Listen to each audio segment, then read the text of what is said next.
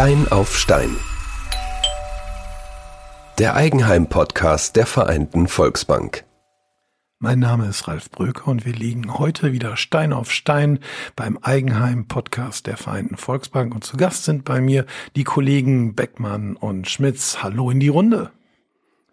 Hallo zurück. Freut mich wieder hier zu sein. Hallo Herr Bröker. Ja, und wir haben heute ein Thema vor uns, das ist eigentlich für mich eine große Hürde oder, um es anders zu sagen, eine große Barriere, nämlich wir sprechen über das Thema Barrierefreiheit. Und ehrlich gesagt, ich bin jetzt 55 und wir haben über das Thema gesprochen, weil wir über Umbau nachgedacht haben und da war das Thema Barrierefreiheit tatsächlich ein ganz wichtiges. Und was sagt unsere Architektin? Herr Bröker, eigentlich beschäftigen sie sich da relativ spät mit. Das hat mich total überrascht. Ist das bei unseren Mitgliedern und Kundinnen und Kunden auch so, wenn die mit dem Thema auf uns zukommen? Also ich glaube schon, dass die auch später noch zu, äh, auf uns zukommen, wenn es teilweise schon zu spät ist. Mhm. Das sind so meine Erfahrungswerte. Mhm. Und dass da wirklich junge Leute kommen und sagen, ich will es heute schon barrierefrei haben, passiert das?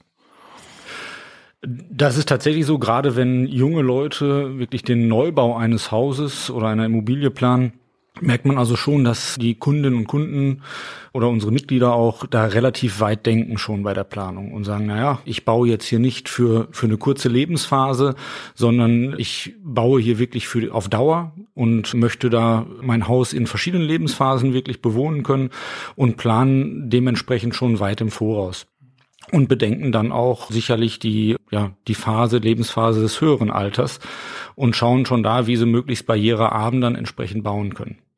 Also die Architektin hat uns dann erzählt, naja, wissen Sie, Sie müssen gar nicht so sehr darauf schauen, dass das jetzt für Sie im Alter dann auch irgendwann mal passt, wenn das Alter dann mal kommt oder so, sondern es ist einfach total bequem, ein großes Badezimmer zu haben. Es ist einfach total bequem, wenn die Tür so breit ist, dass man da auch mal einen Sessel durchtragen kann und nicht da wirklich immer schauen muss, dass man rechts und links anknackt. Ne? Das ist schon eine, das, das Argument hat bei uns gezogen. Ne? Also wir haben dann in unsere Planung dann tatsächlich auch diese Bequemlichkeitsfaktor reingenommen. Ne? Ja, das ist sicherlich auch ein Punkt. Also natürlich denkt man auch ein bisschen in die Zukunft gerichtet schon, mhm. weil das natürlich auch ein Investment ist, ja, wo man viele Jahre dann auch mit der Rückzahlung beschäftigt ist und dementsprechend dann auch schon vorausschauend planen möchte. Aber das ist natürlich nichts, wo man nur von profitieren kann im höheren Alter, sondern sicherlich auch an Wohnkomfort und Bequemlichkeit gewinnt, auch in jüngeren Jahren einfach. Mhm. Also das ist schon, schon komfortabel, wenn man da entsprechend etwas großzügiger plant oder aber auch wirklich ohne Schwellen dann plant. Das ist schon gut was dann auch der modernen Wohnform auch zu, zugute kommt. Hm. Sag mal, die bodengleiche Dusche ist ja mittlerweile auch ein Accessoire im, im Badezimmer geworden. Ja, das ist eben nicht nur wichtig, wenn man da mal vielleicht etwas gehbehindert ist, sondern ganz ehrlich, das ist sogar leichter zu reinigen, haben wir festgestellt. Also so eine Kabine, wo man dann stets und ständig irgendwelche Wände abziehen muss und wo man am Boden hin und her geht, guckt, wo Silikonfugen sind, die man dann regelmäßig rausmachen muss und so. Das ist schon wahr. Ne? Ja, ich fand es auch spannend. Über einen Treppenaufzug haben wir allerdings nicht gesprochen, sage ich ganz offen. Wobei auch da das Thema war, zum Beispiel die Zimmer mal anders zu verlegen und zu sagen, man hat im Erdgeschossbereich dann einen Raum, den man irgendwann noch mal als Schlafzimmer nutzen kann. Ne? Ja. Was ein wichtiges Thema gewesen wäre, wenn wir das komplett umgezogen, äh, umgesetzt hätten, wäre das Thema äh, Förderung gewesen und Zuschüsse. Und da muss ich sagen, da war ich echt überrascht, was es da überhaupt alles für Möglichkeiten gibt. Ich wusste das nicht. Also ich habe gedacht, also man kann vielleicht KfW-Mittel, also vom Bund dann vergünstigte Kredite oder sowas bekommen, aber das ist ja Wahnsinn, was es da an Quellen gibt. Also hauptsächlich werden in der, in der Kundschaft halt die KfW-Mittel auch nachgefragt. Die sind in, in Anführungszeichen in aller Munde. Soweit ich informiert bin, gibt es aktuell keine Zuschüsse, mhm. sodass wir lediglich über, über einen Förderkredit halt sprechen, der allerdings wie die meisten KfW-Programme, nein, wie eigentlich alle KfW-Programme zinsbegünstigt sind, sowohl, sag ich mal, von der Laufzeit als auch von, von den Zinssätzen her. Und dann gibt es Land NRW legt gelegentlich Programme auf, habe ich gelesen. Es soll Stiftungen geben, die das unterstützen an manchen Stellen. Also ich war schon überrascht. Also es war eine Liste, die man da abzuarbeiten hat. Hätte ich mir nicht zugetraut, sage ich ganz offen. Ne? Also da jetzt alles hinterher zu telefonieren, was denn möglich ist. Denn möglicherweise sind ja Programme auch ausgelaufen oder so. Genau, das ist ein Punkt. Also teilweise sind Programme ausgelaufen, weil einfach die Haushaltsmittel entsprechend ausgeschöpft sind. Dementsprechend muss man sich da wirklich immer auf den aktuellen Stand bringen. Und da sind wir natürlich von der Vereinten Volksbank im Bereich der Baufinanzierung auch immer auf dem aktuellsten Stand und können da unsere Kundinnen und Kunden und unsere Mitglieder entsprechend auch beraten und haben das immer im Blick.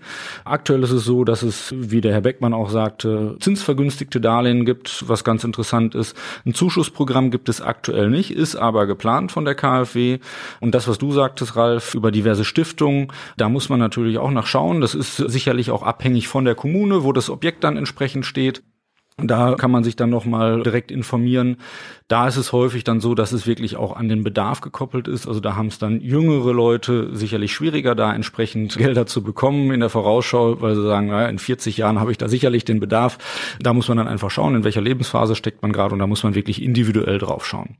Viel spannender finde ich tatsächlich die Frage, was bekomme ich alles über entsprechende Fördermittel gefördert? Und das ist wirklich, ja, doch schon ein ganz breites Spektrum. Also wir können da nicht nur davon sprechen, vom Badezimmer, wo man vielleicht eine etwas großzügige Dusche oder sowas plant, sondern das geht auch wirklich so weit auch im Bereich der Außenanlagen, wo man so eine Förderung mit berücksichtigen kann. Ja, wenn ich beispielsweise meine, meine Einfahrt zur Garage etwas breiter gestalte, ist das auch schon wieder, wenn man da gewisse Mindestbreiten einhält, ist das auch schon wieder förderfähig oder der, der Zugang zum, zur Haustür, wenn man den ebenerdig gestaltet.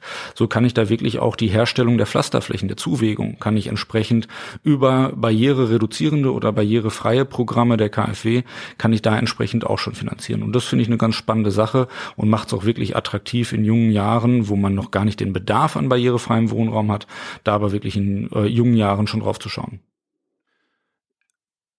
Ich hatte den Eindruck in den vergangenen Jahren, dass also gerade auch meine Generation und älter sich, wenn sie sie klein, sich kleiner setzen wollten, durchaus geschaut haben, Eigentumswohnungen kaufen oder Bungalow bauen, wenn das möglich ist. Hat sich das verändert? Geht es jetzt eher in Richtung, die Immobilie, die man hat, wird modernisiert? Ist da so ein Trend zu beobachten? Also einen genauen Trend erkenne ich halt nicht. Also ich habe immer noch die Kundschaft, die sich halt kleiner setzt, wo vielleicht auch die nachfolgende Generation halt das Haus übernimmt, wo dann trotzdem Modernisierungsmaßnahmen halt erforderlich sind, wo die, die Kunden auch unter Umständen das direkt mit berücksichtigen, dass halt die, die ältere Generation sich kleiner setzt, sich in die Barrierefreiheit irgendwo begibt. Das wird dann schon mit berücksichtigt. Und äh, zwei Themen zu dem, was der Patrick Schmitz gerade gesagt hat. Als Familie kann man zum Beispiel auch die größeren Wege etc. mit Kinderwagen zum Beispiel ja auch nutzen. Mhm. Und gerade, sag ich mal, so die Barrierefreiheit oder eine Reduzierung Ne, ist auch so ein bisschen Begrifflichkeit. Ähm, Barrierereduzierung reicht schon aus, um in die Förderprogramme zu kommen. Und man muss halt keine Freiheit haben. Also ich muss gestehen, ich finde diesen Komfortgedanken auf der einen Seite wirklich total faszinierend, weil der sehr, sehr selten äh, genannt wird, wenn über das Thema gesprochen wird. Ich hätte, habe ja jetzt schon Komfort dadurch. Ne? Also wir haben über das Badezimmer gesprochen, wir haben über die Breite von Türen gesprochen. Naja, wenn man von der Party nach Hause kommt, ist vielleicht auch ein ebenerdiger Zugang zur Haustür auch ein ganz guter Weg, denke ich mal. Aber das ist ja dann auch eine klare Wertsteigerung für die Immobilie an der Stelle, oder? Ja, das ist definitiv so, vor allem was die Nachhaltigkeit des Wertes angeht, weil ich einfach eine viel breitere Masse dann auch anspreche damit. Ne? Also nochmal Stichwort Barrierefreiheit, Stolperkanten etc. Ja, ist im hohen Alter interessant, aber auch wenn ich an meine Familie denke, ist es so, wenn unsere kleine Tochter aus der Terrassentür rausrennt und wir haben da eine kleine Stolperkante, dann ist das für das kleine Kind auch schwierig. Und in der Regel, jeder zweite Durchgang führt zum Sturz dann. Ne? Und dementsprechend ist das auch für die Familie mit kleinen Kindern interessant und ja, trifft auch diese Zielgruppe entsprechend. Und das hat natürlich dann auch Einfluss auf den Wert, weil ich einfach eine breite Zielgruppe habe. Eine Barrierereduzierung so im Außenbereich beinhaltet aber nicht so Themen wie Garten oder Vorgarten oder so, sondern da geht es eher um Zuwägungen und solche Geschichten. Ne? Naja, beim Vorgarten bin ich ja schon an dem Punkt, dass ich sage, ja, durch den Vorgarten verläuft die Zuwägung und dementsprechend fallen halt bei der Zuwägung ja auch Nebenarbeiten an. Also wenn ich da jetzt von einer Neugestaltung spreche, meines vorhandenen Vorgartens, dann gehört ja letztlich auch die, gehören ja die Nebenarbeiten auch dazu und dementsprechend kann ich das auch mit in die förderfähigen Kosten mit reinrechnen. Oh. Okay. Wie beantrage ich das? Setze ich mich hin und schreibe eine E-Mail an die KfW oder wie mache ich das? Die Beantragung läuft dann ganz bequem über uns, zumindest wenn es jetzt darum geht, dass wir Kreditprogramme entsprechend beantragen sollen. Da sind wir als, als Hausbank dann entsprechend immer mit im Boot. Wenn es um die Zuschussvarianten geht, die es aber aktuell, wie gesagt, nicht zu beantragen gibt, aber wenn die wieder aufgelegt werden, dann ist es so, dass es über ein Zuschussportal läuft. Das heißt, da kann der Kunde, die Kundin das entsprechend selber online dann über das Zuschussportal beantragen. Das ist auch recht einfach gestaltet. Nichtsdestotrotz stehen wir unseren Kunden und Kundinnen natürlich auch zur Verfügung und beraten zur Seite, wenn es da irgendwo an der einen oder anderen Stelle hakt. Gibt es da im Moment eine starke Nachfrage, Herr Beckmann? Da bin ich wieder ehrlich. Ja, Eig eigentlich eher nicht. Mhm. Also, also ich habe, wie gesagt, aus der Kundschaft her mehr die Immobilienwechsler ja. ähm, als diejenigen, die halt Maßnahmen im Moment in, in Angriff nehmen. Hängt vielleicht auch dann der aktuellen wirtschaftlichen Situation zusammen, dass halt, sag ich mal, Handwerkerpreise enorm gestiegen sind, Rohstoffe, Materialien halt schlecht oder schwer verfügbar sind.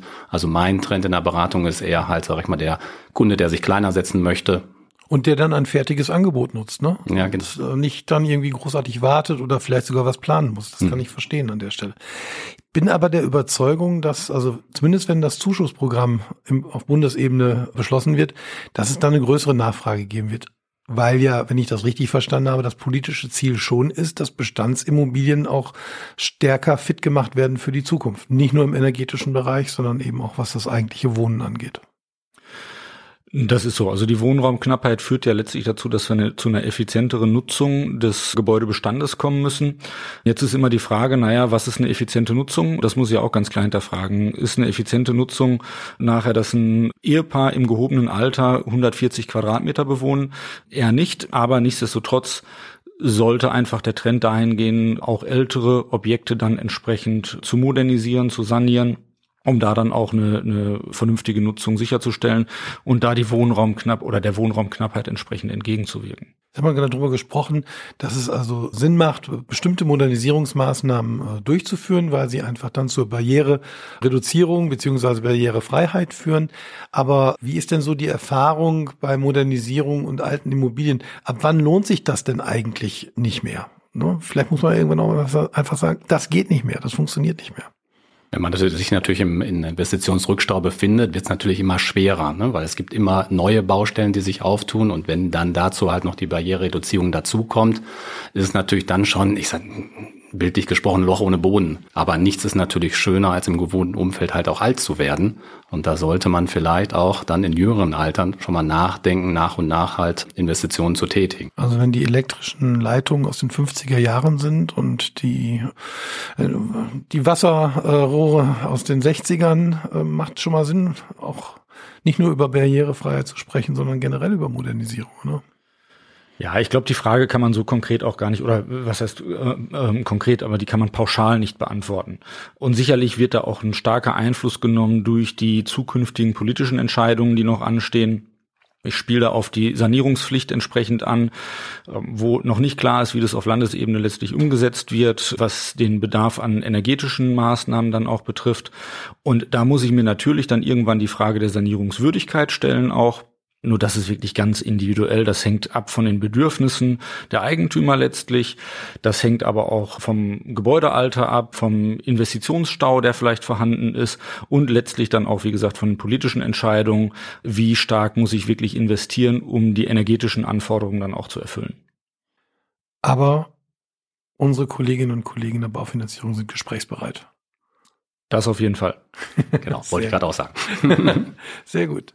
Okay, ja, ich bin gespannt, wie sich das weiterentwickeln wird. Ich glaube, dass da im Moment so eine Trendumkehr stattfinden wird. Ich glaube, dass nicht mehr so wahnsinnig viele Menschen es sich leisten wollen oder leisten können, dann in so eine schicke Eigentumswohnung zu wechseln, sondern dass das Thema Modernisierung ein intensiveres werden wird, dass das Thema Barrierefreiheit, Barrierereduzierung allein schon deswegen spannend werden könnte, weil auch eine jüngere Generation erkennt, es macht Sinn, das zu tun. Aber diese Erkenntnis muss noch wachsen. Ja. Das, das ja. würde ich so unterschreiben. Gut. Dann sage ich danke in die Runde und bis zum nächsten Mal. Bis danke dahin. auch. Bis bald. Bis Ciao. bald. Tschüss. Eine Produktion der Graukaue.